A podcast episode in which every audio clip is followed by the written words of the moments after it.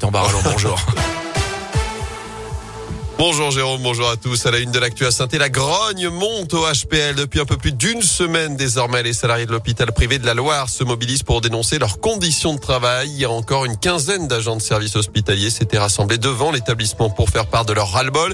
Selon eux, ils ne sont plus en, mesure d'assurer correctement leur travail sans enfreindre certaines règles liées à l'hygiène. Les explications pour Radioscoop de Bernard Keltoum, agent de service à l'hôpital privé de la Loire. On nous demande d'appliquer des protocoles dans notre nettoyage de, de chambres de patients, mais on n'a pas le temps parce qu'on a 20, 30 départs, tout dépend des journées, et en fait on bâcle notre travail. Donc on est quand même dans un service hospitalier et c'est là où c'est pour ça qu'on revient vers nos responsables en leur disant que vous voulez du bon travail, mais avec deux bras on peut pas en faire plus. On essaye de faire le plus possible qu'on peut, mais pour nous maintenant ça devient, on peut plus, on n'y arrive plus. Donc il manque du monde, il manque des bras. Les grévistes réclament notamment de nouvelles embauches, une augmentation des salaires et l'intervention sans délai des représentants de l'État et des élus locaux.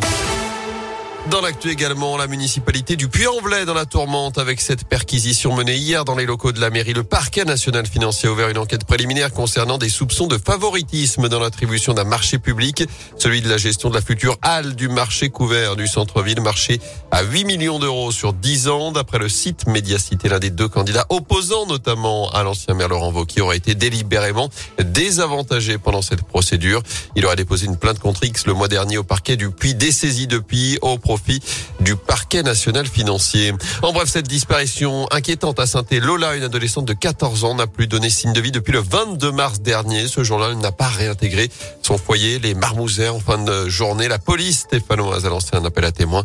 On vous a mis son signalement sur radioscoop.com. L'épidémie de Covid reste bien présente en France. Plus de 217 000 nouveaux cas détectés ces dernières 24 heures. Le nombre d'hospitalisations est en hausse, lui aussi, tout comme le nombre d'admissions en soins critiques.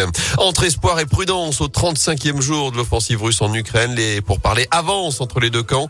Le président Zelensky évoque des signaux positifs dans les discussions, ce qui pourrait ouvrir la voie à une rencontre directe avec son homologue russe Vladimir Poutine.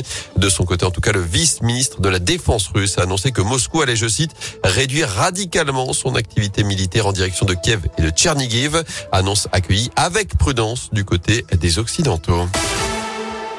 En foot, 1, 2, 3, 4, puis 5-0. Nouvelle victoire de l'équipe de France hier soir face à l'Afrique du Sud en match amical à Lille. Kylian Mbappé a inscrit un doublé, c'est 25 et 26e but en bleu, avec des réalisations également de Giroud, Ben et Gendouzi. Enfin, on connaît 7 nouveaux qualifiés pour la Coupe du Monde au Qatar.